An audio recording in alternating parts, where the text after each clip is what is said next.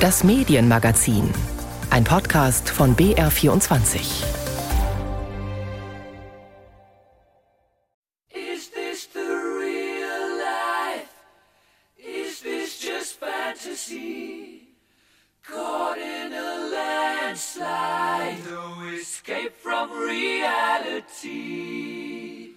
Motto haben wir ja dieses Jahr mit Anyway the Wind Blows gewählt. Das ist der letzte Satz, mit dem wir uns quasi bei der Republika 2019 von den Gästen und mit den Gästen verabschiedet haben, weil es der letzte Satz ist in Bohemian Rhapsody von Queen.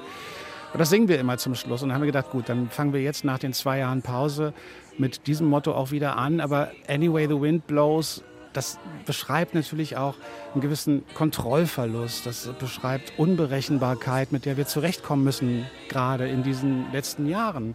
Und am Ende ist es eine große Verneigung vor der Poesie des Irrationalen, was uns am Ende menschlich macht. Ja, menschlich ging es zu auf der Republika, wie es Johnny Häusler ankündigt, einer der Gründer der inzwischen größten Digitalkonferenz Europas. Nach zwei Jahren Pause ist sie zurück, wieder ganz analog, in Berlin, auf einem alten Industriegelände, direkt an der Spree, mehrere Tage lang ein persönliches Treffen von Tausenden von Leuten mit viel Hallo unter alten Bekannten. Zehn Bühnen, rund 400 Sessions, etwa 700 SpeakerInnen. Ein Gewusel, in dem es schwerfällt, den Überblick zu behalten. Meinte auch meine Kollegin Lisa Weiß, die mit mir die Berichterstattung fürs Medienmagazin übernommen hat. Und zudem begrüße ich sie jetzt herzlich. Ich bin Sissy Pizza und Lisa hat sich einen Republika-Mentor geschnappt, Philipp Stephan, und die beiden nehmen uns jetzt mit auf einen Streifzug über das Gelände. Das hier ist der Hauptplatz, der Innenhof, wo sich alle treffen. Hier gibt es zu essen, hier gibt es sehr, sehr viele Menschen und vor allem gibt es hier viele Ausgänge und die führen alle zu verschiedenen Bühnen.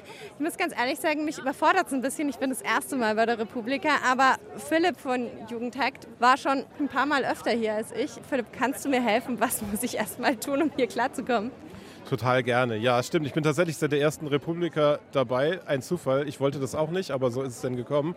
Und dieser Hof, auf dem wir jetzt stehen, also der Hof, das ist so fest bestehender Bestandteil des Vokabulars bei der Republika, weil egal in welcher Location, irgendwo gibt es immer einen Hof. Der Hof ist eigentlich der Ort, wo, wie du gerade schon sagst, alles zusammenfließt, wo die Leute sich treffen, wo die Leute sich über 100 Meter sehen und denken, ah, der Hof ist also sozial sehr wichtig.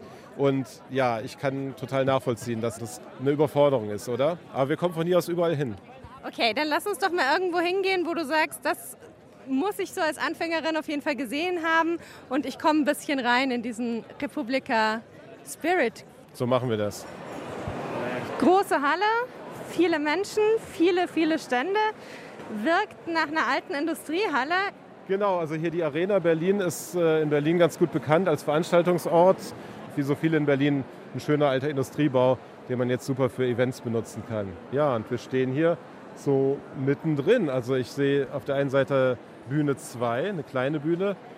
Die äh, kann man auch nur mit Kopfhörern benutzen. Ne? Das ist eine ganz schlaue Idee. Es ist ja sehr laut, man hört es. Und auf der anderen Seite ein großes, buntes Ding. Bühne 1, das ist also so wirklich die Hauptbühne, wo die ganzen großen, wichtigen Leute denn sprechen. Und ansonsten ein Gemisch aus Leuten, aus Bühnen, aus vielen Ständen. Und du hast ja vorhin schon gesagt, du bist seit der ersten Republika mit dabei. Ich sehe auch auf deinem Schlüsselband, wir mussten nämlich hier alle selbst Schlüsselbänder mitbringen, um sozusagen die Karten dran zu machen. Republika 09, also hast du überhaupt eine verpasst und wie bist du dazu gekommen? Ja, das war das Älteste, was ich noch finden konnte. Ich befürchte, ich habe irgendwann mal aufgeräumt. Ich bin zur Republika gekommen, indem ich viele Blogs damals gelesen habe. Ne, am Anfang hieß es ja die Blogger-Konferenz. Also Mitte der Nullerjahre war das ja so ein bisschen internetmäßig das neue Thema. Da haben viele Leute so ein Gefühl gehabt von Gegenöffentlichkeit, von irgendwie, wir brauchen gar nicht die Medien, um über Dinge zu berichten und unser Publikum zu finden, sondern wir schreiben es jetzt einfach selber ins Internet. Und da sind ja dann zwei große Blogs aus Berlin, netzpolitik.org und Spreeblick. Ne, die einen, die sich mehr mit Politik beschäftigt haben, die anderen so mit Kultur zusammengekommen und haben gesagt, wir kennen uns doch jetzt übers Internet, man trifft sich ja auch, ist ja auch ein sozialer Raum, der immer stärker gewachsen ist. Lass eine Konferenz machen, wir, wir lernen uns mal persönlich kennen. Und ich war Leser dieser Blogs, ich war Student und habe das mitbekommen, habe gesagt, ach, kann ich da auch hinkommen? Markus Beckedahl, der Chefredakteur von Netzpolitik, hat gesagt, ja, komm doch vorbei. brauchst kein Ticket, komm einfach rein. Und jede Ausgabe bringt neue Leute rein, die sich dafür interessieren, die dann im nächsten Jahr wiederkommen, die dann das Programm mitgestalten. Und ich glaube, das ist eine sehr organische Art und Weise, wie auch eine Veranstaltung wachsen kann.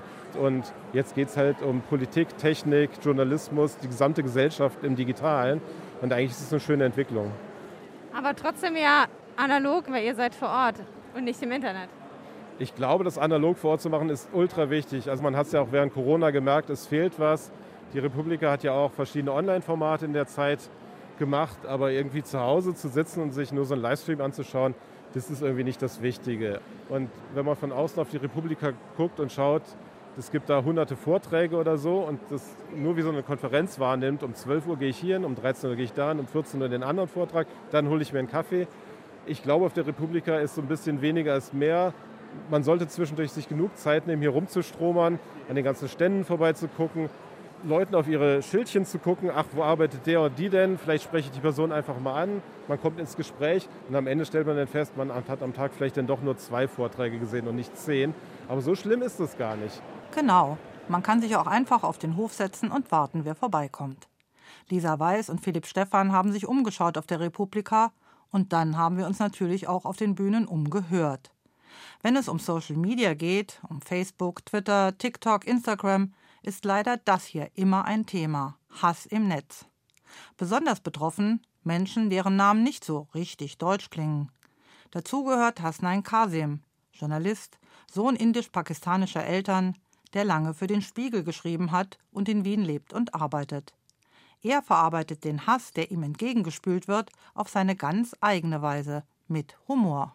Herbert S. Punkt schreibt mir am 11. November eine E-Mail wie ich sie auch gewohnt bin, nahezu alle paar Tage bekomme. Du bist ein Islamist. Sieben Ausrufezeichen. Du willst Deutschland übernehmen. Fünf Ausrufezeichen. Ich werde handeln. Fünf Ausrufezeichen. Diese Leute lieben Ausrufezeichen. Ich antworte am selben Tag. Assalamu alaikum, Bruder Herbert. Danke für deinen Aufnahmeantrag.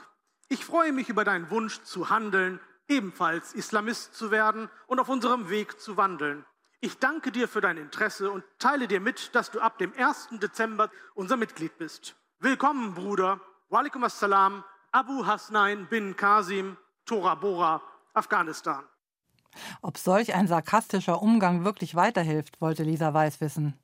Also es hat schon Erfolg insofern, als man ja in Dialog kommt und bei einem Teil, nicht bei allen, eher sogar bei einem kleineren Teil, aber immerhin in einen echten Dialog kommt, wo die Leute dann sagen, Moment mal, verarscht er mich jetzt oder äh, meint er das ernst? Und dann denken die darüber nach und dann kann man ja auch in einen ernsten Dialog kommen. Ob das für alle erfolgreich ist und ob das sozusagen Vorbild sein soll, das glaube ich nicht. Ich bin ja manchmal sehr böse und auch zynisch. Das wäre, glaube ich, nicht gut, wenn jeder so wäre. Aber ich muss einen Weg finden und ich wähle diesen humorvollen Weg nicht, weil diese Sache zum Lachen ist. Überhaupt nicht. Das ist alles andere als komisch. Ehrlich gesagt, das ist unerträglich. Aber es gibt diesen wunderbaren Ausspruch vom Dichter Joachim Ringelnatz, der gesagt hat, Humor ist der Knopf, den man drücken muss, damit einem nicht der Kragen platzt. Und genau das ist das, was ich empfinde. Ich muss ja mit diesem ganzen Hass irgendwie umgehen. Bei mir ist es eben dieser humorvolle Weg, dass ich mich auch lustig mache über die Leute. Natürlich lache ich sie aus. Ja? Wenn mir jemand schreibt, ich wäre Islamist oder irgendwie sowas, dann lache ich diese Leute aus und äh, schäme mich dessen auch nicht, sondern denke, gut so, das verdienen sie. Aber wie gesagt, das kann keine Vorbildfunktion sein, weil da muss jeder seinen eigenen Weg finden, damit umzugehen. Wie viel kommt bei Ihnen da eigentlich im Durchschnitt an? Als ich noch aktiv als Journalist war und keine Bücher geschrieben habe, täglich. Und wenn ich einen Kommentar geschrieben habe, zum Beispiel über Pegida und wie wichtig es zwar einerseits ist, gegen Islamismus vorzugehen, aber doch bitte nicht in Dresden, sondern in Afghanistan von mir aus wo auch immer und von mir aus auch in Deutschland, aber dann nicht auf diese Art und Weise, sondern da muss man sachlich sich überlegen, was kann man dagegen tun. Bei so einem Kommentar, da konnten es auch schon mal 1000 Kommentare am Tag sein. Und es konnten dann auch schon mal zwölf Morddrohungen dabei sein. Also das ist wirklich massiv, was kommt, weil Leute enthemmt sind und glauben, sie könnten eine Morddrohung schicken und das wäre von der Meinungsfreiheit gedeckt und kapieren gar nicht, dass Meinungsfreiheit nicht bedeutet, dass man erstens alles folgenlos sagen kann und zweitens Morddrohungen und Gewaltandrohungen sowieso davon nicht gedeckt sind. Und inwieweit haben Sie das selbst auch zur Anzeige gebracht? Ich zeige grundsätzlich an, wenn jemand eine Morddrohung schickt. Habe aber eben die Erfahrung gemacht, dass das oft eingestellt wird merke aber auch, dass es immer besser wird, dass Staatsanwaltschaften dahinterher sind und merken, das geht so nicht. Ja? Aber es ist ein mühsames Geschäft. Und inwieweit gehen Sie auch in Austausch mit anderen Betroffenen? Ich meine, Betroffene sind eigentlich wir alle Journalisten mittlerweile. Ja, sehr viel. Also wir reden ja miteinander. Deswegen weiß ich ja, dass ich nicht alleine bin. Ich weiß, dass das ganz viele Menschen betrifft. Mittlerweile weiß ich auch, dass es Journalistinnen und Journalisten ohne Migrationsgeschichte betrifft. Ja, also jeder, der irgendwie über Klimawandel oder sonst was schreibt, bekommt Hass. Wir tauschen uns aus, einfach auch um zu wissen, was ist da gerade los und auch um uns gegenseitig zu unterstützen. Weil man ist ja in dem Moment, wo man es bekommt, in seinem Postfach alleine. Und ich als Korrespondent oder jemand, der im Ausland lebt, sowieso schon mal, ist man ganz alleine damit. Und ich stelle zum Beispiel fest, wenn man Migrationsgeschichte hat und dann auch noch Frau ist zum Beispiel, dann ist es noch mal härter, weil Frauen, Kolleginnen, bekommen jetzt zusätzlich zu diesem rassistischen Hass dann noch diese ganzen sexistischen Vergewaltigungsmüll. Das ist wirklich übel. Und ich glaube, deswegen ist es so wichtig, dass man sich austauscht, dass man sich gegenseitig unterstützen und Mut machen kann. Lisa Weiß hat mit dem Autor Hasnain Kasim gesprochen. Wer auch besonders betroffen ist von solchen Anfeindungen, das sind Transpersonen wie Tessa Ganserer. Sie saß früher für die Grünen im Bayerischen Landtag und war dort als erste Transfrau für queer-politische Themen zuständig. Seit einigen Monaten ist sie Bundestagsabgeordnete und Lisa Weiß hat sie gefragt, für wie problematisch sie die Darstellung von Transpersonen in deutschen Medien hält, vor allem in Filmen und Serien. Ich empfinde es genauso, wie es in der Netflix-Doku Disclosure dargestellt wird, dass in den äh, Medien über lange Zeit und auch heute noch das Thema Transgeschlechtlichkeit sehr, sehr einseitig mit furchtbaren Stereotypen und Narrativen dargestellt wird, dass Transpersonen meistens sehr tragische Charaktere sind, die irgendwo ganz unglücklich im Rotlichtbereich oder als Mordopfer dargestellt werden oder sehr häufig das Narrativ, Transpersonen sind Psychopathinnen, die ganz Furchtbares im Schilder oder eben als Witzfiguren. Und das finde ich ganz, ganz schrecklich, weil das eben entsprechende Vorurteile und regelrecht regelrechte Transfeindlichkeit schürt und transportiert. Und es fehlt aber auch an der Darstellung in Film und Fernsehen, in der Fiktion von Trans als etwas total Natürliches und was Selbstverständliches. Das ist leider immer noch viel zu selten zu sehen.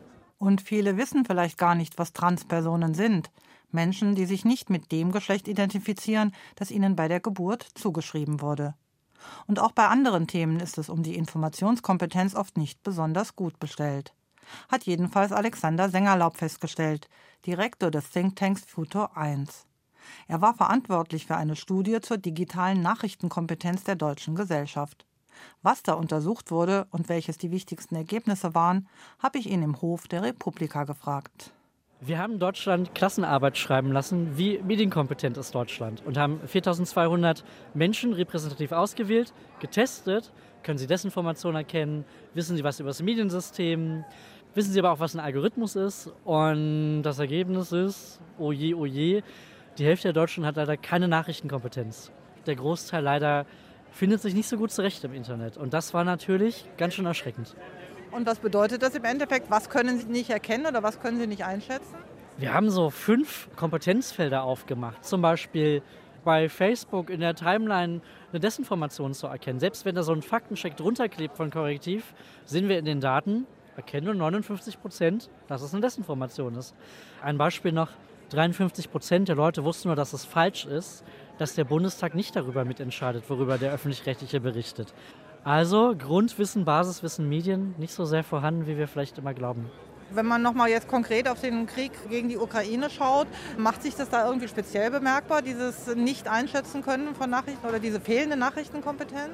Absolut, wir sehen das in allen Krisen, vor allen Dingen während Corona. Die WHO hat die große Infodemie begleitend zur Pandemie ausgerufen, dass es eben viel zu viele Desinformationen gibt und wir sehen das in der Ukraine-Krise auch. Aber wir sind so langsam als Gesellschaft diese unfassbare Veränderung in der Art und Weise, wie wir uns informieren und wie wir kommunizieren, als Gesellschaft wirklich als Aufgabe anzupacken und umzusetzen. Weil es heißt ja was für Regulierung, das heißt was für das Bildungssystem, das heißt was für die Medien.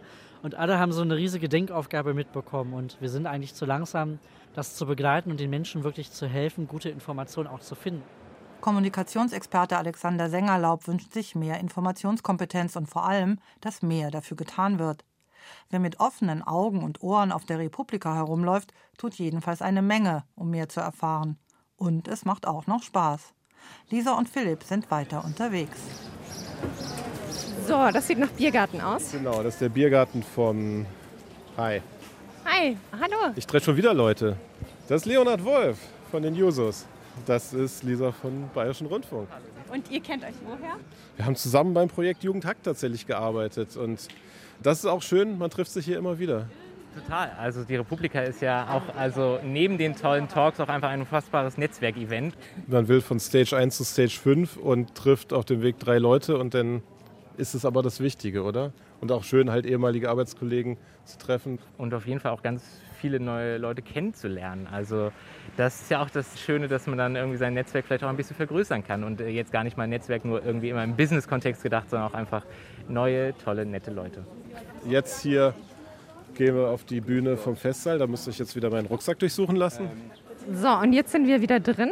Wir können ja mal in den, in den echten Festsaal durchgehen, was da gerade auf der Bühne ist. Ähm, äh, drei Personen äh, mit einer halben Stelle. Es sitzen vier Menschen auf einer Bühne. Kannst du mal in der Republika-App nachschauen, was das dann für ein Panel ist?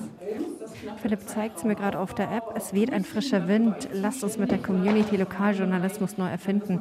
Ah, okay. Und das ist sozusagen der Versuch, den Lokaljournalismus irgendwie neu aufzustellen und einfach nicht nur zum Werbeblatt verkommen zu lassen. Wie viele Leute sind das ungefähr, meinst du, die hier zuschauen? 300 vielleicht. Was steht denn hier noch? Also, das, das, der übliche Satz auf der Republika, man kommt irgendwo vorbei, sieht irgendwie so, so einen Kasten, da ist ein Bildschirm drin und auch irgendwie ganz viel Elektronik von hinten. Ich weiß überhaupt noch nicht, was das ist. Aber viele das, Kabel? Viele Kabel, aber es ist so ein normales Republika-Gefühl. Was soll das denn? Gehen wir mal auf die andere Seite. Ah, es ist offensichtlich ein digitales Puppentheater. Mit Kasperl und Prinzessin. Und aber auch irgendwelchen Technik. Okay. Das Ding ist, in erster Linie weiß man erstmal nicht, ist es Kunst, ist es Enthusiasmus oder ist es irgendein Projektpartner hier, irgendeine Firma, die auf ganz clevere Art und Weise die Aufmerksamkeit gewinnen will. Aber so muss man halt nachfragen ne? und dann ist man im Gespräch. Themen gab es unendlich viele, von hoher Medienpolitik, darüber berichten wir dann nächste Woche, bis zu kleinen Workshops. Von Pressefreiheit und Nachhaltigkeit über Cyberwar bis zu Tod in Computerspielen. Auch ARD und ZDF waren mit vielen Angeboten vor Ort. Lisa Weiß hat die Macherinnen des wohl bekanntesten deutschen Podcasts getroffen. Sie haben das Coronavirus-Update mit Christian Drosten und Sandra Ziesek verantwortet. Lisa Weiß hat Corinna Hennig gefragt, warum dieser Podcast millionenfach geklickt wurde und so immens erfolgreich war. Ich glaube, ganz am Anfang hat es schon sehr viel damit zu tun gehabt, dass da Fachwissen und Begabung zusammenkamen bei Christian Drosten. Also er war einfach zu dem Zeitpunkt einer der wenigen, die sich mit dieser Art von Viren, mit dem wenigen, was man damals schon wusste, auskannte. Also der arbeitet ja an der Charité und die haben das Referenz-Konsiliarlabor für Coronaviren. Aber ich glaube, man hat ihm auch sehr schnell angemerkt, dass er erstens sehr gut und zweitens auch sehr gerne erklärt. Aber ich glaube, das, was vielen dann auch so geholfen hat, war die Art, wie er es erklärt hat. Das ist, glaube ich, ein entscheidender Moment gewesen. Und dann natürlich die persönliche Betroffenheit von allen und dass alle noch so wenig wussten und so viel mehr wissen mussten. So. Wie war das denn für dich? Du bist ja jetzt keine Naturwissenschaftlerin eigentlich. Wie konntest du dich da einarbeiten? Durch Demut und durch äh, kaum noch Schlafen und kaum noch Essen. Monatelang haben wir hauptsächlich zumindest am Podcast-Tag Gummibärchen und Nüsse zum Mittag gehabt. Also ich kann es sowieso schwer aushalten, über irgendwas zu berichten, was ich nicht komplett durchdrungen habe. Das war schon immer so. Das ist bei Wissenschaft natürlich erst recht so. Und dann habe ich ähm, gemerkt, dass ich mir ein paar Basics, die ich schon so im Ansatz hatte, noch mehr drauf schaffen muss. Das habe ich dann einfach parallel gemacht. Und ich habe ähm, was gemacht, was man, glaube ich, sonst in vielen normalen Interviews nicht so macht, zumindest mit Wissenschaftlern, wenn man jetzt nicht selber tatsächlich ein Fachredakteur ist oder so, ne, für Viren zum Beispiel. Ich habe immer die Sachen auch gelesen, die die gelesen haben. Und natürlich darüber hinaus auch noch mehr, was wir dann verworfen haben. Aber es war mir wichtig, dass ich die Studien auch lese, die die lesen. Ich habe natürlich nicht alles verstehen können, manches aber immer immer besser, weil man dann ja auch mitlernt. Das ist wie eine Vorlesung besuchen quasi. Und das hat uns auch so ein bisschen davor geschützt, erstens so komplett abhängig zu werden und auch die Fragen besser aufgreifen zu können, die sich daraus für den normalen Menschen ergeben. Also es war auch ein bisschen Vorteil. Aber der Nachteil, der daraus erwächst, keine Naturwissenschaftlerin zu sein, den habe ich echt bezahlt mit Blut, Schweiß und Tränen. Aber wenn man es dann begriffen hat, ist es toll. Ne? Es ist auch echt ein Erfolgserlebnis. Ich glaube, das ist dann so ein ähnlicher Effekt, wie wenn man im Grundstudium ist und endlich was verstanden hat und es dann auch selber erklären kann. Das ist ja auch der Spaß an der Sache, dass man dann ein Bild findet, was einfach genug ist und trotzdem der Sache noch gerecht wird. Also das war irgendwie auch so ein Antrieb die ganze Zeit. Wie hat sich dann euer Podcast denn weiterentwickelt? Weil letztlich ist es ja so, dass ihr am Anfang schon einfach die Basics erklärt hat. Und spätere Folgen sind dann ja wirklich, dass man sich rein vertiefen muss und wirklich teilweise auch mal ein Stückchen zweimal hören muss, um es wirklich nachvollziehen zu können. Wie habt ihr es erstens geschafft, die Leute dabei zu behalten? Und war das eine echte Entscheidung oder war das was, was einfach so passiert ist? Im Prinzip beides, würde ich sagen. Also vieles ist einfach so passiert. Wir haben es dann aber währenddessen immer betrachtet und für gut oder nicht gut befunden. Und vieles hat sich halt sehr schnell erwiesen anhand der vielen Rückmeldungen, die wir bekommen haben, was man ja sonst gar nicht so hat. Eine Sache zum Beispiel hat sich ein bisschen zufällig ergeben und dann haben wir sie aber trotzdem auch so bewusst weiterentwickelt. Das ist die Tatsache, dass unsere Gesprächspartner sehr lange sprechen konnten. Also normalerweise unterbrechen wir ja sehr viel schneller. Gerade wenn jemand ein Fremdwort sagt, dann sagen wir irgendwie so, das muss man jetzt erklären. Und das hatte am Anfang einen technischen Grund, weil die App, über die wir den Podcast aufgenommen haben, wir waren ja nicht am gleichen Ort, hat so wie beim Handy telefonieren so eine leichte Verzögerung. Und das heißt, wenn das nicht blöd klingt, dann muss man jemand erstmal ausreden lassen. Und sehr schnell haben wir dann aber gesagt, das ist auch gut so. Also in der Wissenschaft muss man auch einen Zusammenhang stehen lassen. Und das hat uns dann darin bestärkt, das so weiterzumachen. Und das Kompliziertere hatte auch damit zu tun, dass dann ja wir sehr viel mit so Preprints gearbeitet haben, weil es schnell gehen musste, also mit unbegutachteten Studien. Und da muss man schon noch mal einmal mehr hingucken, wie gut gemacht ist die Studie. Das Studiendesign, ist es überhaupt geeignet, das auszusagen, was man da wissen möchte? Und deswegen haben Christian Drost und später auch Sandra Zizek immer auch die Studien als solche erklärt. Also Studien lesen lernen. Und das ist, glaube ich, schon ein bisschen anders gewesen, als das sonst oft so gemacht wird. Und das war aber vielleicht auch, so hoffe ich zumindest, ein Element, was jenseits der persönlichen Betroffenheit so ein bisschen Wissenschaftsbegeisterung, dass das eine Rolle gespielt hat bei dem Erfolg des Podcasts, weil alle was lernen durften. Inwieweit hat denn der Podcast auch die Politik beeinflusst? Das müsste man die Politiker fragen. Das können wir tatsächlich einfach eigentlich gar nicht sagen. Ich kann es mir nur so zusammenreimen, dass ich weiß, ich habe irgendwie mal so Rückmeldungen aus dem Auswärtigen Amt zum Beispiel und auch von der WHO hat sich mal jemand bei uns gemeldet, die offensichtlich den Podcast gehört haben und ähm, dann noch Rückfragen hatten. Die WHO hätte, glaube ich, sehr gerne irgendwie war mal die Anfrage, was englischsprachiges daraus gemacht. Das war aber alles auch für Christian Drosten nicht leistbar. Aber daran konnte man so ein Interesse sehen. Und natürlich hat es hier und da Erwähnung gefunden und Christian Drosten zum Beispiel hat irgendwann mal gesagt, weil ja alle der Meinung waren, der säße quasi bei Angela Merkel auf dem Schoß und würde wöchentlich ähm, zur Beratung zu ihr sein. Da hat er gesagt, das ist gar nicht so. Und natürlich, da das Wissen ja erst während es gesprochen wurde quasi entstanden ist, also sehr, sehr kurzatmig alles, gehe ich davon aus, dass viele Politiker sich da auch Wissen aus dem Podcast geholt haben. Aber was es tatsächlich bewirkt hat, also in der Wirkung, in den Maßnahmen lief es ja auch manchmal entgegen den Erkenntnissen der Wissenschaftler. Also deswegen weiß ich das tatsächlich nicht. Neben Corinna Hennig hat auch Katharina Marenholz den Podcast Das Coronavirus-Update auf die Schiene gesetzt. Was hat sie gelernt von diesem erfolgreichen Format? Wir haben natürlich gelernt, dass man in solchen Sondersituationen auf jeden Fall mutig sein sollte und äh, versuchen sollte, äh, einen Podcast aufzusetzen, wenn man glaubt, dass die Menschen ähm, ein Informationsbedürfnis haben, wie jetzt zum Beispiel beim Ukraine-Krieg. Da haben wir es ja auch gemacht aus dem Streitkräfte- und Strategien-Podcast, den es schon gab, ein tägliches Ukraine-Update auf die Beine gestellt und zwar auch sehr, sehr schnell. Und das war sicherlich auch, konnten die Kollegen da Learnings aus dem Coronavirus-Update benutzen. Themen hätte es noch ohne Ende gegeben auf der Republika. Und auch viele nette Sachen. Stand da früher ein Bällebad? Und ich gestehe, dass ich bei der letzten analogen Republika 2019 zum ersten Mal in so einem Ding gelandet bin so war es dieses Jahr ein echter Swimmingpool auf der Spree. Lisa und Philipp klären uns auf. Was ist das hier? Also hier ist Sand aufgeschüttet, es stehen Liegestühle da und dazwischen ist eine Holzplanke, auf der, ich weiß nicht, die Leute anstehen, um in ein Haus zu kommen. Das Glashaus. Genau, im Glashaus ist ja auch eine Bühne. Also es ist einfach ein weiteres Gebäude hier in dem Ensemble. Der Sand ist hier, weil wir schon sozusagen auf der Landebahn quasi sind, hier von diesem Badeschiff, also das, ne, diesem Badepool hier in der Spree. Und ich weiß gar nicht, was im Glashaus gerade los ist, aber es scheint eine Bühne zu sein, die gerade sehr viel Publikum anzieht. Also hier stehen die Leute ja wirklich bis draußen und ich glaube, das ist auch oft die Schwierigkeit, im Programm vorher zu wissen, ist das halt ein Thema für 50 Leute oder für 500 Leute. Und ich glaube, sie schätzen es alle sehr gut ein, aber manchmal irrt man sich halt und dann hast du halt viel mehr Leute, die deinen Talk sehen wollen. Aber so ein bisschen Chaos, das hast du immer. Also früh losgehen ist auch immer praktisch, wenn man wirklich, wirklich irgendwo rein will. Puh. Das ist eine Menge. Ich merk's. Sind wir jetzt durch? Ich habe den Überblick verloren. Oder gibt es noch was, wo wir nicht waren? Es gibt noch was. Ich war jetzt ein bisschen zu faul, da hinzulaufen, weil wenn man da hinten hinter den Autos geht es noch Stage J. Aber da muss man zwei Treppen gehen. Da ist auch gerade nichts, was mich heute interessiert. Insofern laufe ich da heute nicht hin. Also mal schauen, was ich eigentlich als nächstes auf meinem Plan habe, weil es gibt ja auch zwei Apps, eine offizielle und eine inoffizielle, damit man dann über dieses Riesenprogramm auch den Überblick bewahren kann. Na, und da siehst du, 15 Uhr habe ich mir markiert, Stage 5. Das heißt, ich habe jetzt noch anderthalb Stunden Zeit, um ein bisschen zu quatschen, zu netzwerken, mir vielleicht noch einen Happen zu essen zu holen. Und dann will ich auf jeden Fall um drei da an der Bühne sein und mir das anhören. Das verstehe ich. Du, vielen, vielen, vielen Dank dir. Ich habe jetzt das Gefühl, ich habe einiges mehr erfahren über die Republika und habe jetzt einen ersten Überblick. Und ich glaube, ich muss einfach selbst rumlaufen und schauen, was passiert. Ja, ich wünsche dir viel Spaß. Also es ist für mich einfach immer eins der Highlights im Jahr und ich bin total glücklich, dass das jetzt auch endlich wieder stattfindet. Genau, und ein bisschen Chaos ist immer.